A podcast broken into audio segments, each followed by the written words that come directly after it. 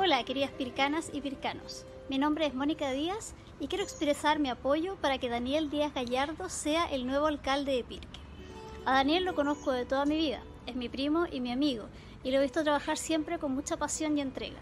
Él ahora tiene un hermoso proyecto basado en valores humanos que me parece muy importante para que vayamos creando un nuevo y mejor Chile.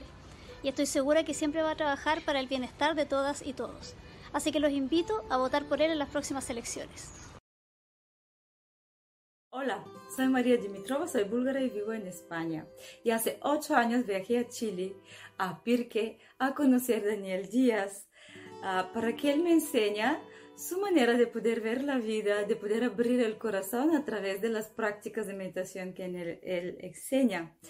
También conocí que es una persona muy dedicada a todo lo que hace. Me acompañó durante cinco semanas, estaba a mi lado para que yo pueda cambiar, para que pueda tener una vida más feliz, para reconocerme. Y también entendí que él lo hace con muchas más personas. Su dedicación hacia la sociedad y su compromiso ayuda a muchísima gente de hacer el mundo un poquito mejor. Así que te digo gracias, Daniel, de todo mi corazón. Hola amigos, ¿cómo están? Mi nombre es Judith, soy analista de sistemas de información geográfica en una empresa X. Eh, tuve una carrera musical en la que me gané algunos fondar y estuve en la segunda versión de composición de Sadvis, así que y en ese camino conocí al Daniel Díaz Gallardo, que es mi gran amigo, mi gran hermano. Estoy aquí para decirles que pueden confiar en él plenamente. Es un hombre de confianza, es un hombre que todo lo que se propone lo cumple, es un hombre de palabra. Siempre cuando yo he requerido su ayuda, él siempre está ahí poniéndole el hombro y siempre saca adelante a su familia. Es un hombre que siempre cumple con su palabra.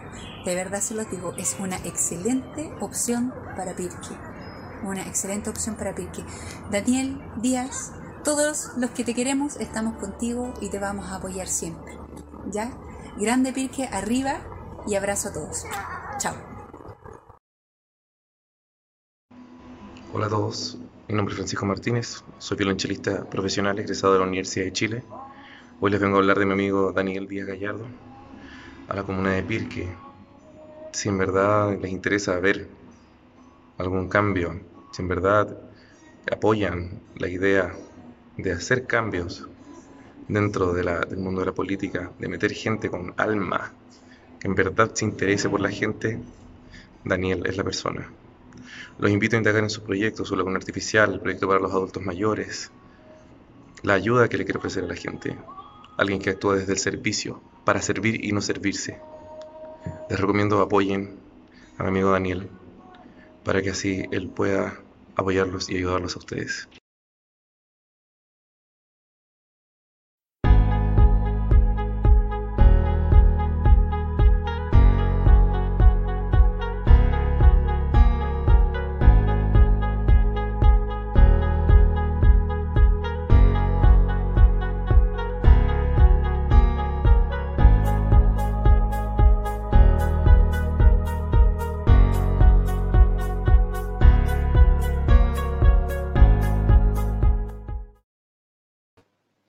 Hola, hola, buenas noches y bienvenidas, bienvenidos a una jornada más, esta vez sábado primero de mayo, de nuestro programa Pirque Digno.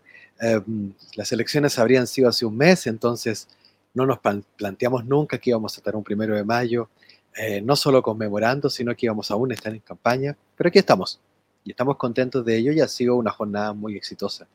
Primero en la mañana, perdón, no en la mañana, a las 2 de la tarde, eh, participé del seminario eh, organizado por el movimiento Fuerza Cultural, eh, un seminario llamado Cultura y Constitución.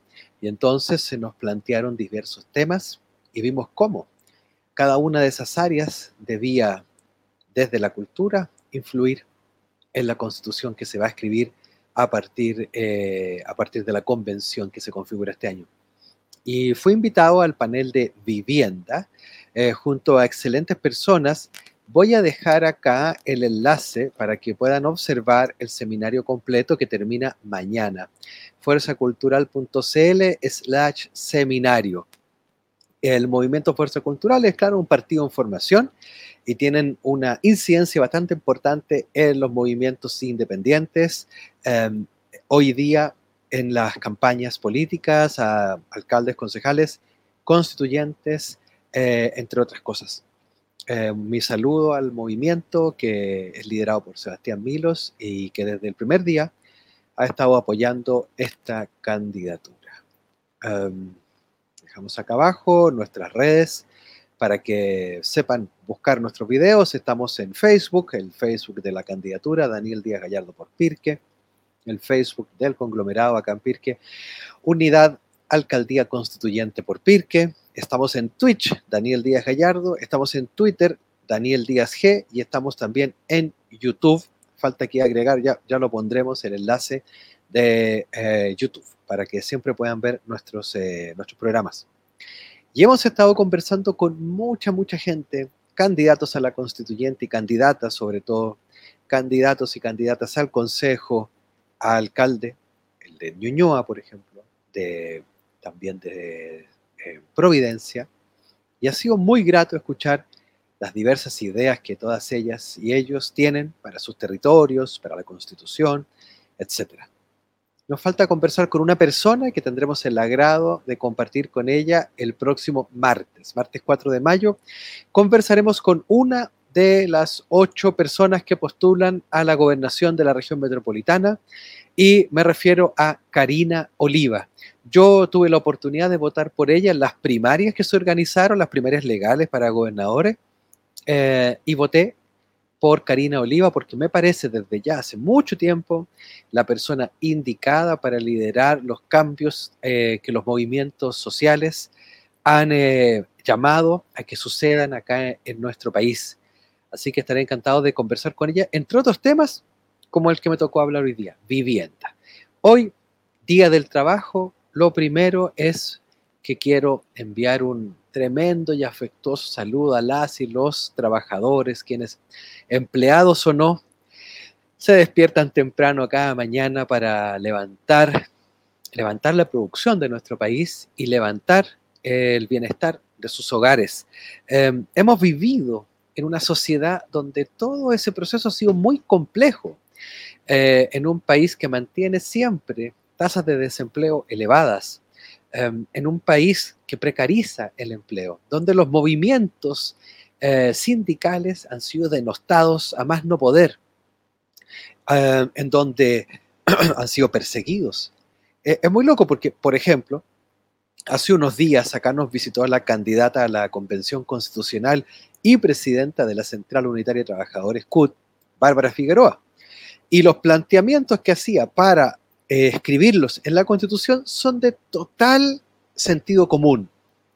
Que el, trabajo, los sindicatos, las organizaciones estén representadas en la Carta Magna para que de esa manera no solo exista el sindicato, no solo existan las organizaciones, las confederaciones, sino que cuando tengan que ir a hablar con, por ejemplo, el ministro del Trabajo o Hacienda o al Congreso, no sea solo que los escuchen y les digan, muchas gracias por su opinión, nos parece encantador lo que usted nos dice, y después hagan otra cosa, sino que sindicatos y organizaciones tengan un mandato desde sus bases y que puedan llevar eso a las autoridades y que las autoridades tengan la obligación de recoger esa voz y que eso se haga carne en las políticas de los gobiernos, en las leyes, en las modificaciones que vamos haciendo siempre a nuestra estructura social y política.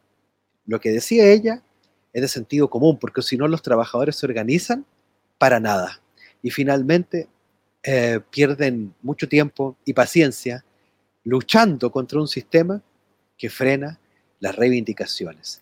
Hoy conmemoramos el primero de mayo y no es para aplaudir a las trabajadoras y trabajadores porque trabajen, recordamos el acto heroico de irse a huelga en un primero de mayo que realizaron trabajadores y trabajadoras y lograron algo tan sencillo como trabajar una jornada que tuviera una cantidad de horas exacta y que permitiera el descanso de las personas. Porque no se les llamaba esclavos, pero vivían vidas de esclavos, trabajando de sol a sol, trabajando de lunes a domingo.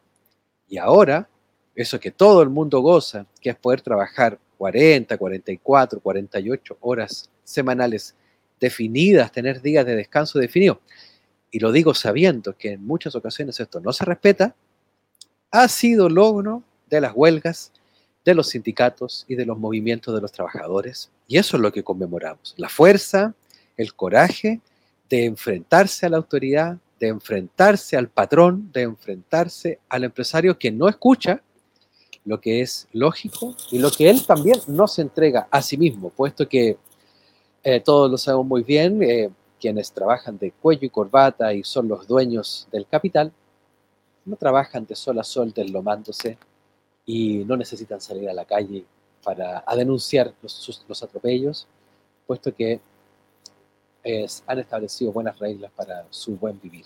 Necesitamos que ese buen vivir llegue a todas y a todos. Eso es lo que conmemoramos y me siento muy orgulloso de cómo recibimos a la candidata, eh, tener una amistad de toda la vida con quien hoy trabaja y conduce, dirigente de eh, la Central Progresista de Trabajadores. Eh, Eduardo me ha enseñado mucho en su actuar como dirigente y dentro de lo que yo he podido ver que él manifiesta, un día me dijo algo que era infinitamente sencillo. Eh, ¿Cómo convences tú a un trabajador de que va a ser mejor estar sindicalizado que no? Bueno, me dijo, el empleado sindicalizado es en un alto porcentaje menos despedido que los no sindicalizados, puesto que tienen quien los defienda y los empleados sindicalizados tienden a ganar el 30% más que sus compañeros no sindicalizados, porque los sindicatos tienen la capacidad de poder revisar las cuentas de la empresa, saber cuánto se gana y hacer los cálculos que la ley establece para que se entreguen los beneficios a las y los trabajadores. Por ende, organizarse es el camino. Y no es un organizarse para robarle nada a nadie, es un organizarse para tomar lo que me corresponde por ley, eh, como las gratificaciones, los bonos, etcétera, porque lo gano con mi esfuerzo. Em, recuerdo y em, pongo aquí en mi memoria esta noche el trabajo abnegado que observé en mi madre toda la vida, trabajando en organizaciones no gubernamentales, ayudando a que campamentos en el tiempo de la dictadura que se establecían eh, en el barro que eran erradicados, ¿verdad? Era la palabra bonita, erradicados, los sacaban, los robaban de los lugares donde vivían y los lanzaban a terrenos agrícolas llenos de barro en pleno invierno y que había que organizarlos. Y ese trabajo, ese trabajo era titánico, ollas comunes, establecer vivienda, establecer alcantarillado inclusive y mucha pobreza. Eh, mi reconocimiento y admiración por ello. Y mi padre, mi padre que trabajó desde muy joven Em, y que se formó como mecánico de aviones y trabajó mayoritariamente toda su vida en ello, dio empleo y dio empleo digno a quienes trabajaron para él, eh, teniendo a sus empleados como iguales, eh, velando por su bienestar, velando porque salieran adelante no simplemente pagándoles. Eh, en paz descansa el viejo y también toda mi admiración a él, quien me enseñó a que había que ensuciarse las manos, a que había que hacer más y que ese más tenía que significar sacrificio, puesto que aún faltaba mucho por lograr la justicia social y el bienestar que usted y yo necesitamos para vivir bien, para que podamos decir que tenemos calidad de vida y dignidad. Este programa se llama Pirque Digno. Yo postulo a la alcaldía por esta comuna, hasta donde caben las propuestas y los proyectos que yo puedo eh, proponer acá, eh, quisiera hoy referirme a las propuestas de empleo.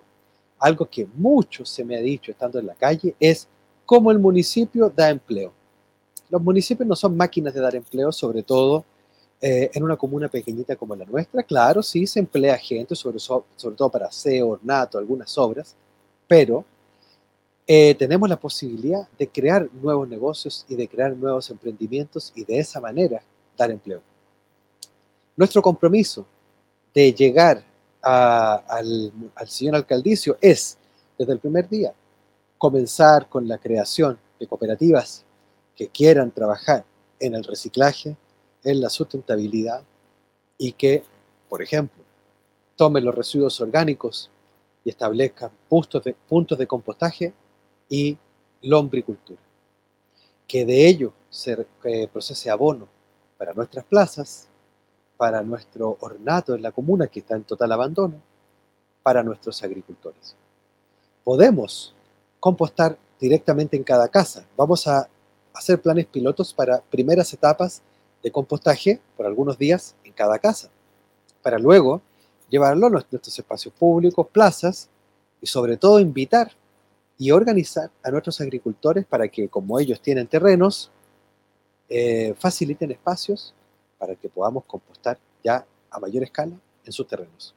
Manejando esto casi a diario, no vamos a darnos cuenta de las casi 14 toneladas diarias de residuos orgánicos que vamos a procesar. Luego, tenemos otras 14 toneladas promedio diarias que tienen relación con plásticos, metales y otra clase de vidrios, por supuesto, de residuos. Queremos también crear las cooperativas que se autoden empleo procesando las botellas de vidrio, no quebrándolas simplemente para venderlas por kilo. Nosotros no somos partidarios de simplemente dejar las cosas en un punto limpio, porque eso es regalarle materia prima a un privado para que él la venda por tonelada. Lo que nosotros tenemos que hacer es tomar esa materia prima y producir un bien que parte en el empleo y luego parte en, o sea, y sigue en productos. Y he puesto como ejemplo, y lo dije hace un par de días, lo que está tan de moda, procesar botellas de vidrio para que se transformen en vasos. Ese proceso de reciclaje hace que el esfuerzo que está contenido en una botella, en hacer que una botella tenga su forma, no se pierda, porque esto de quebrar botellas para hacer nuevas botellas, les quiero contar que es altamente contaminante y tenemos que dejar de hacerlo, tenemos que reutilizarlas. Y una forma es esa, una forma es esa. También se pueden hacer artesanías, entre otras cosas. Y eso puede generar un polo de desarrollo de artesanías, de elementos útiles. Ejemplo, se pueden tomar eh, latas de bebida de aluminio, ¿verdad? De dura aluminio, en promedio un kilo, que son tres sacos, no muy aplastadas, y al fundirlas, no con altas temperaturas que se pueden obtener con gas licuado, y un pequeño molde, se pueden hacer ollas, ollas de aluminio, las ollas más económicas. Hoy cualquiera de ustedes puede comprar una olla económica china. Podríamos comprar una olla económica aquí en la comuna, fabricada eh, por mano de obra local. Podríamos venderlas, podríamos entregárselas a las personas de menos recursos, que muchas veces, y yo lo he podido ver, le regalas una caja con mercadería y te quedan mirando y te dicen, no tengo cocina, no tengo gas, no tengo ollas le agradezco mucho la caja, no sé qué hacer con ella porque ese es el nivel de hambre que muchos de nuestros vecinos y vecinas viven acá. Y no estoy hablando de uno, diez o veinte, estoy hablando de cientos. Hacer ollas podría generar soluciones, podría generar un mercado, podría generar mano de obra y ganancias. Asuntos como este son los que tenemos que fomentar.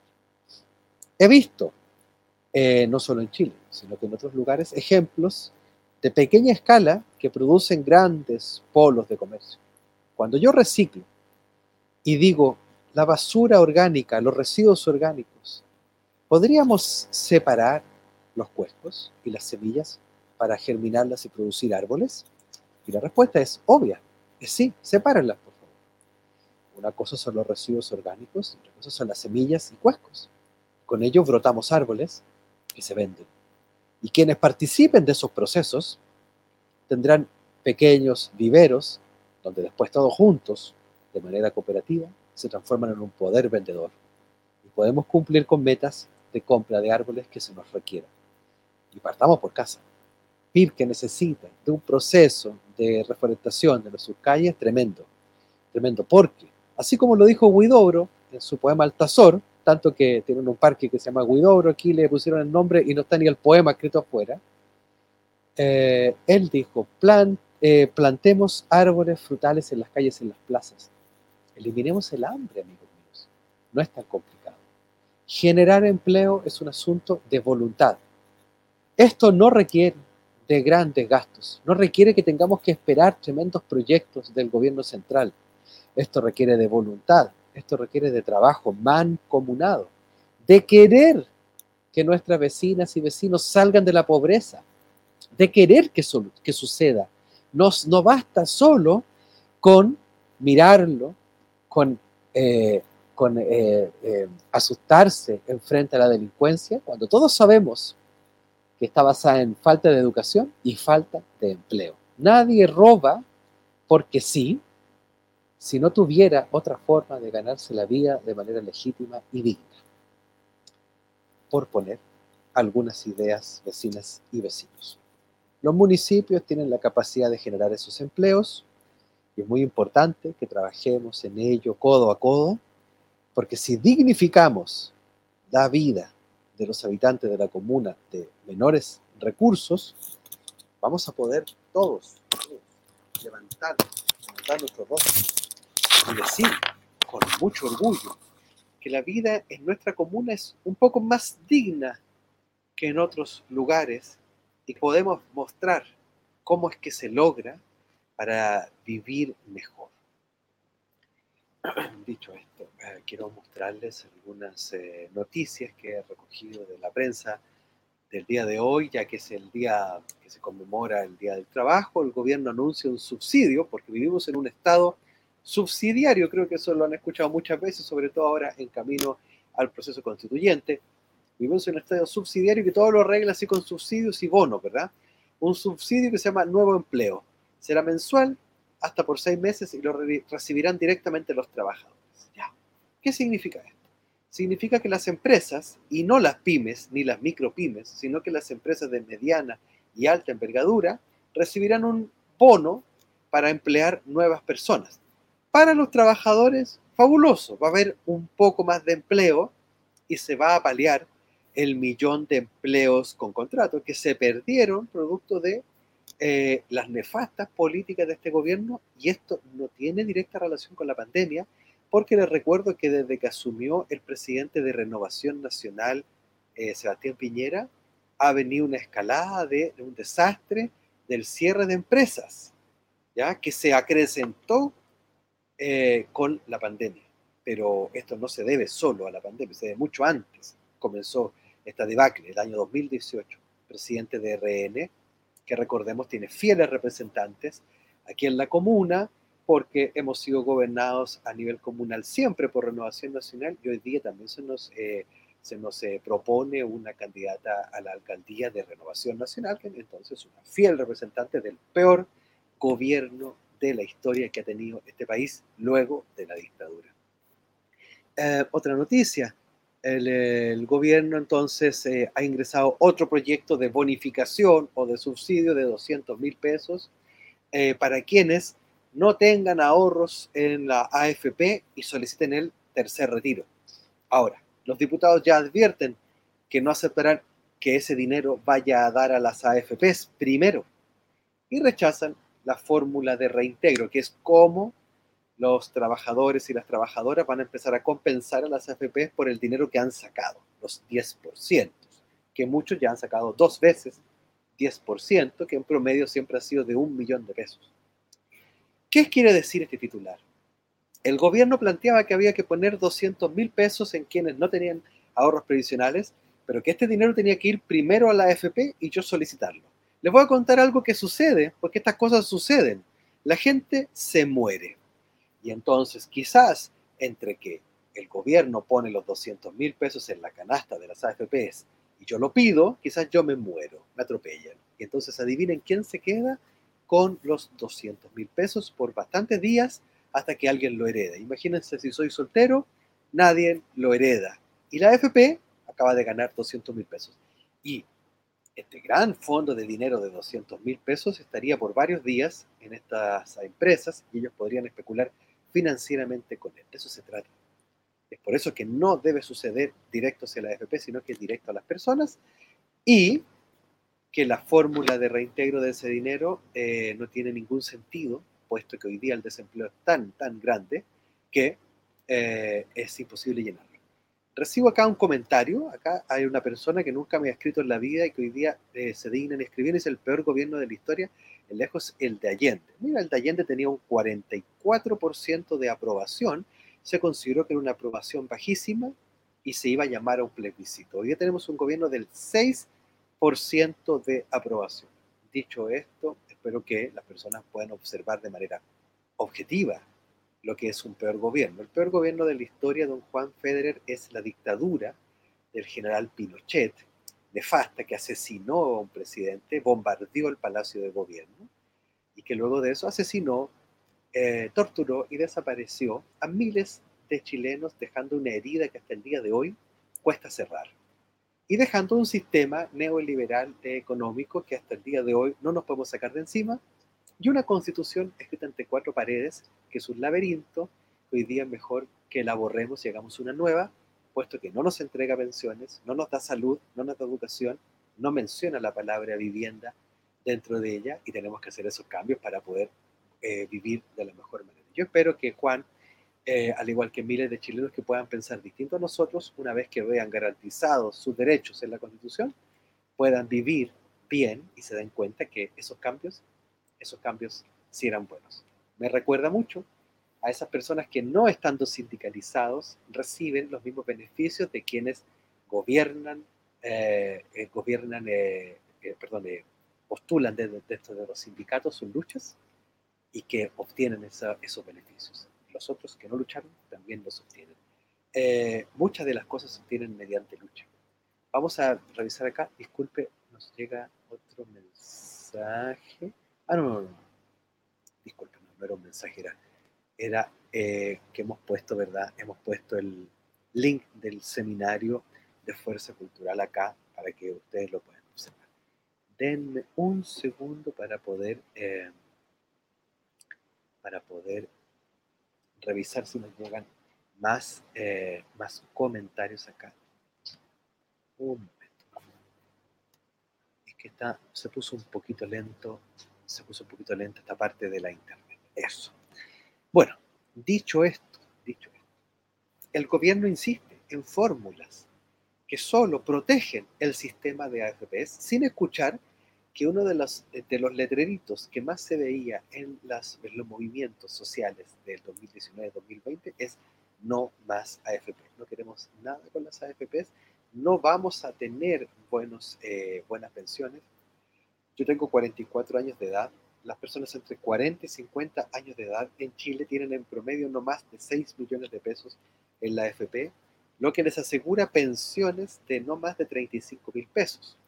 Entonces, como podemos comprender, tenemos lagunas gigantescas que van a impedir tener una pensión. Y esto es por la forma en que está construido el sistema y que, claro, yo pertenezco a la generación que se dio cuenta de esto y que ha trabajado en negro casi toda la vida, que no ha cotizado en la FP, aunque sea, eh, o sea, solo si es obligatorio, para, que, eh, para poder hacerse un sueldo, ¿verdad? Porque si estás en la FP, tienes que cotizar el 10%. Muchas gracias, Javier. Nos escribe no más AFP. Muchas gracias por eso. Un segundo, vamos a revisar acá. Ahí está, eso. Y ahora, em, mencionaba yo ideas eh, para dar empleo en la. Tenemos que reciclar. Hay un método de reciclaje que a mí me parece muy interesante, puesto que es muy, es muy, eh, es muy bueno a la hora de realizarlo. Fácil, es eh, fácil, se multiplica muy rápido y que podemos hacer cosas maravillosas es el ladrillo ecológico. Es un, eh, quise tener una foto acá, pero por alguna razón la plataforma no me ha permitido eh, ponerla con facilidad. Eh, los ladrillos ecológicos son tomar una botella de plástico, como la de las bebidas o los jugos, y rellenarla con los plásticos y con otros residuos que no podamos, o sea, que no queramos llevar, ¿verdad? al vertedero, ¿verdad? Porque la, la idea es poder evitar el llevar cosas a los vertederos. Entonces, hablemos de un lápiz viejo, una pila, los cigarros, las colillas de los cigarros, eh, los plásticos, los audífonos cuando se echan a perder, una bolsa plástica, los envoltorios de cosas, corchetes, cualquier cosa que no sea orgánica, la podemos contener dentro de una botella de plástico. Se aprieta, hay una técnica bastante sencilla y hemos obtenido un ladrillo plástico un ladrillo plástico que sirve para construir muros, para construir pisos, caminos, que es muy sólido, es muy eficiente y que requiere de algún par de procesos para estar totalmente dentro de las normas constructivas. Cuando hoy día nosotros observamos que tenemos vecinas y vecinos viviendo en las peores condiciones y otros que no viviendo tan mal quieren hacer mejoras en su hogar y no cuentan con el dinero, van a los municipios, van acá a Pirque a pedir, por ejemplo, arena. Como, como Pirque tiene el río, tiene arena de los ríos, entonces algunos vecinos van y dicen, por favor, facilíteme un poco de arena, un poco de gravilla para poder hacer un radier en la casa. Pero hay que hacer rellenos. Y esos rellenos requieren de, de materiales. Bueno, puedes rellenar con ladrillos ecológicos. Puedes nivelar pisos. Otras personas, por ejemplo, pueden levantar murallas exteriores e interiores, pegando con cemento y usando estos ladrillos. Bajarían increíblemente los costos para ampliar la vivienda social, por ejemplo es una idea que nosotros planteamos y que esperamos eh, tenga excelente acogida aquí en la comuna porque vamos a dar empleo, vamos a descontaminar, no vamos a ir más al vertedero con esos materiales, lo que va a generar un ahorro tremendo porque hay que pagar el viaje del camión, el tag, los empleados que van hacia allá y por supuesto las toneladas que se entregan en el vertedero, contaminando comunas hermanas que no merecen recibir de esta manera nuestros residuos que merecen nosotros y ellos, por supuesto, se hagan cargo de, este trabajo. Si tenemos todos esos ladrillos, podríamos levantar muchos muros. Muros, por ejemplo, para hacer más jardines infantiles. Eh, el otro día, en mi última visita al Villorrio Los Espinos, por ejemplo, dirigentes del lugar me dijeron, cuando se postuló este Villorrio, la idea era tuviéramos un jardín infantil y como dentro del diseño quedó un trozo de terreno, lo entregamos en comodato, comodato que ya caducó, al municipio para que levantara el proyecto de un jardín infantil. Como estamos en el gobierno de Sebastián Piñera, que por dos ocasiones ha gobernado y que ha sido el peor de la historia, quiero contarles que este gobierno desde el 2018 suspendió todas las construcciones de jardines infantiles. Los que se estaban construyendo fueron detenidos los que estaban en proceso de postulación simplemente fueron anulados. Así que no hay jardín infantil en el Villorro de los Espinos, pero lo necesitan y tienen un terreno. Bueno, ¿qué sucedería si levantamos un proyecto arquitectónico y tenemos nuestros ladrillos ecológicos, por ejemplo, y levantamos los muros del jardín infantil? Y de esa manera entregamos un tremendo bienestar que va a generar desarrollo para un sector de la población que lo necesita. Estamos hablando de cientos de casas y un sector muy habitado de la comuna que requiere de esas mejoras. Tenemos un montón de juntas de vecinos que no tienen sede. Tenemos algunos espacios donde podríamos construir la misma técnica. Y así, es cosa de soñar e ir avanzando. Les cuento que acopiar ladrillos ecológicos es una cosa muy rápida y que se requieren en promedio 30 ladrillos ecológicos para un metro cuadrado de muro exterior y 12 ladrillos ecológicos para muros interiores. Así es que es algo muy beneficioso y que significaría que toda la comunidad africana colaboraría para sacar adelante lo que está pendiente aquí en la comuna. Y de esa manera, repito, primero de mayo, Día del Trabajador, generar empleo. Otro de los temas que hoy día yo eh, pude ver en este seminario de fuerza cultural fue el tema de la vivienda. Em, los comités de vivienda en, general en la región metropolitana tienen plazos de espera de 15 años y muchas veces no logran concretar la construcción de sus viviendas. Eh, está eh, este derecho a poder habitar el espacio donde yo me crié. No es lógico que una persona que se ha criado en Puente Alto tenga que necesariamente para obtener una vivienda trasladarse a Huechuraba, trasladarse a La Pintana o trasladarse a Peñalolén, porque ahí se hacen viviendas nuevas pierdes tus redes. Y lo mismo va a suceder con una persona en Pirque, porque no porque aquí sea rural, nos vamos a llenar de casas en los terrenos de nuestras familias. Necesitamos nuestros propios espacios, construir nuestras propias comunidades, pero mantenernos dentro de la comuna que me vio crecer y donde yo tengo mis redes familiares, de trabajo, de amistades. Y eso sucede en la comuna. Sucede de que los que se quedan, algunas cosas son más simples, tienen que retirarse a otra comuna pierden esas redes. ¿Cómo podemos mejorar eso? Claramente trabajando con los comités de vivienda. Pero yo voy un paso más allá. Em, los comités de vivienda postulan a eh, barrios eh, construidos bajo la norma Serviu y que requieren de cambio de uso de suelo, entre otras cosas. Pero no son comunidades ecológicas. ¿Con esto a qué me refiero? Eh, lo que logramos con los villorrios es bienestar, vivienda, pero también logramos urbanización de una comuna que tiene un sello rural. ¿Cómo compatibilizamos las dos cosas? Bueno, tenemos que ser rurales y campesinos, como es nuestro origen. Tenemos que tener huertas, tenemos que reciclar, como lo hablábamos anteriormente, tenemos que embellecerlo con lo verde. Tenemos que trabajar en ese conjunto. Por eso yo le llamo comunidades ecológicas. No necesariamente tenemos que levantar barrios de 100 casas, lo que sería maravilloso, pero podemos levantar pequeñas comunidades de 20 o 30 casas que comiencen rápidamente a generar el bienestar que se necesita. Hoy, en, el seminario que participé, una dirigente de la estación central decía que teniendo un terreno que reunía todas las condiciones para el proyecto inmobiliario que ellos levantaron, que es el barrio Maestranza, la empresa del Estado F estaba disponible para venderlo a privados que querían hacer departamentos, pero no estaba disponible para venderlo a un comité de vivienda. Triste respuesta, siendo que el pago es el mismo. Y ese estigma está. Y aquí en la comuna también sucede y sabemos Inclusive el actual alcalde ofrecía cambiar tierra por tierra a vecinas y vecinos de un comité que compraron en el cruceral y que por supuesto a sus vecinos no les caía en gracia que hubiera una, un barrio de conviviendas sociales de personas de menores ingresos, porque así lo ven. No veían la gracia de la diversidad y de cómo evitar los guetos es la forma de salir adelante en nuestras comunidades. Eh, ese estigma es lamentable y esperamos que no suceda más. ¿Cómo?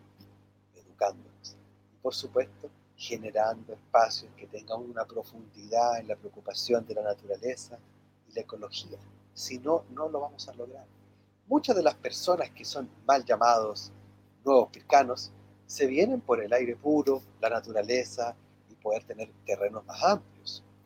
Eh, esos beneficios deberían ser para todas y todos y no solo para quienes tengan la capacidad de endeudamiento y de comprar terrenos grandes, puesto que el valor de la tierra en Chile crece al 15% anual, siendo que el salario nos crece más del 2%, y la necesidad de vivienda crece, siendo que las familias hoy son cada día más pequeñas.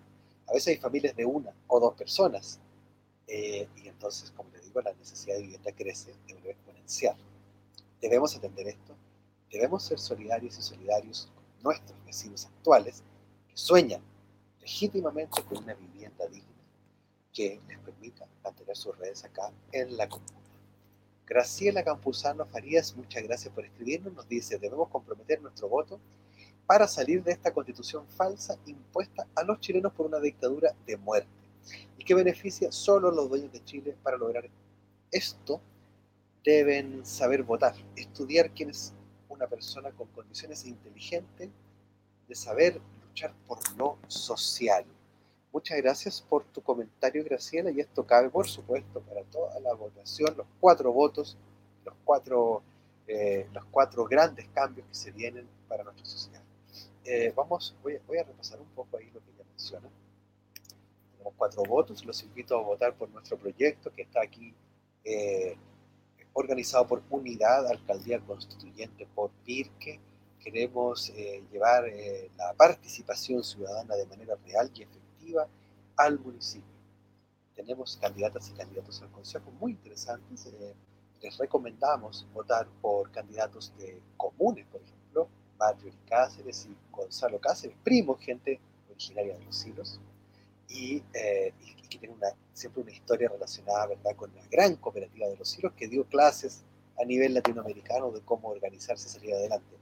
Y eh, en la lista del Chile Digno eh, tenemos a dos exponentes, Wanda González, profesora, una persona encantadora que lleva la bandera del feminismo hacia adelante, y mi amigo personal Sergio Ulloa, un principalino de Tomo y Lomo, que hoy día justamente me estuvo ayudando a poner las, pocos, las pocas palomas, los pocos carteles que vamos a poner para nuestra candidatura estos días, y que él también es un fiel representante de la clase trabajadora que hoy, hoy conmemora su día. Em, eh, eso con el consejo. tenemos a Karina Oliva para la gobernación y tenemos a los candidatos a la constituyente que sabemos que el abanico es bien grande.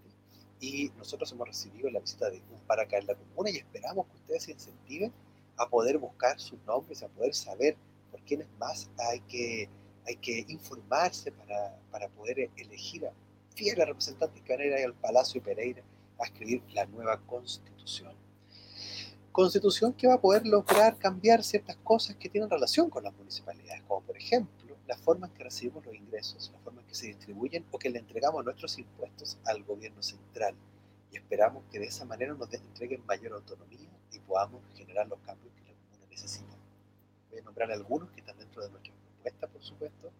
Es la creación eh, de nuestra farmacia popular, ya todos saben de cómo funciona esto, es una farmacia que entrega medicamentos a bajo costo, puesto que es un sistema de cooperativa que no lucra, que compra los eh, medicamentos a las mismas entidades, a la Cenabas y a las farmacéuticas, y los distribuye entre sus socios. Esto nos permitiría tener medicamentos. Hoy veía un ejemplo de una anciana que tuvo, tuvo un problema, eh, una convulsión, y que le, le recetaron un medicamento de dos cajas al mes, 50 mil pesos cada caja. Comprenderán que una jubilada en Chile no puede comprar eso. Pero en la farmacia popular tuvo un costo de 7 mil pesos cada caja. Así es que le regalaron seis meses de, tratamiento, porque realmente los costos son muy excesivos. Una farmacia popular permite tener una óptica popular. Y también permite tener una ortopedia popular. Hasta ahí podemos llegar con eh, el proyecto para poder instalarlo dentro del primer periodo. Soñemos con un laboratorio, porque nuestro sistema de salud requiere de análisis y que hoy día se terceriza, pero deberíamos poder soñar en tener un laboratorio acá para la comuna. Facilitaría mucho, mucho las cosas y no sería necesario estar haciendo eternas filas en el sotero del río. Pensemos y soñemos un poquito más. Esos proyectos están ahí, ya sabemos que funcionan. Entonces, instalarnos acá por el bien vivir y por el bienestar de nuestras vecinas y vecinos. Em, les agradezco eh, la participación esta noche, a quienes nos han escrito, eh, a quienes están viendo esta transmisión y les dejo invitados para mañana a mediodía eh, revisar el seminario, el panel en el que participaré en relación a derechos humanos y cultura. El eh, mañana al mediodía, ¿sí? Y van a verlo por Fuerza Cultural, nosotros vamos a poner el enlace. El lunes participamos eh, de, un, conversatorio de vivienda acá en el distrito y el martes 4 volvemos con nuestro programa eh, Pirque Digno y entrevistaremos a Karina Oliva, la candidata a la gobernación. De mi parte, desearles lo mejor, cuídense, el COVID sigue ahí, las calles aún siguen un poco vacías, tenemos que cuidarnos, tenemos que respetar al otro, usar la mascarilla y por supuesto eh, seguir pujando y saliendo adelante para que logremos la conquista de todos estos sueños que tenemos todas y todos.